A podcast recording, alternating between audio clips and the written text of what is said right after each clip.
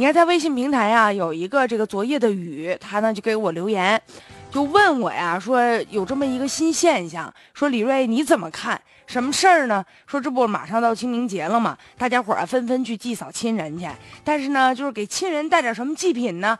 既能彰显出诚意，又能呢显得有档次。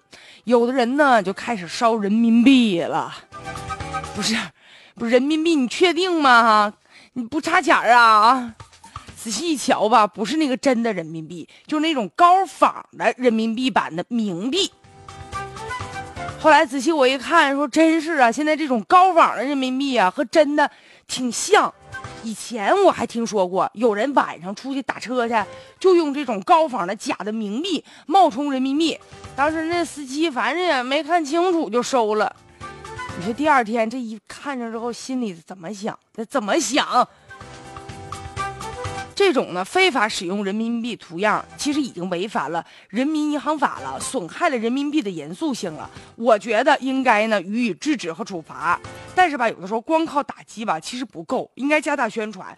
你看现在好多人都不知道，说啊，说这样的东西是违法的吗？不知道。其实现在吧，你就说祭祀的东西真是五花八门，什么都有。除了这种高仿的人民币，还有银行卡、护照、美女，还有智能手机，什么 iPad。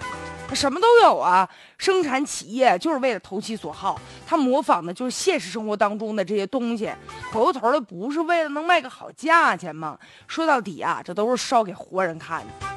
其实我就觉得有时候，与其吧死后去攀比这些什么祭品，不如啊活着的时候多孝顺孝顺父母。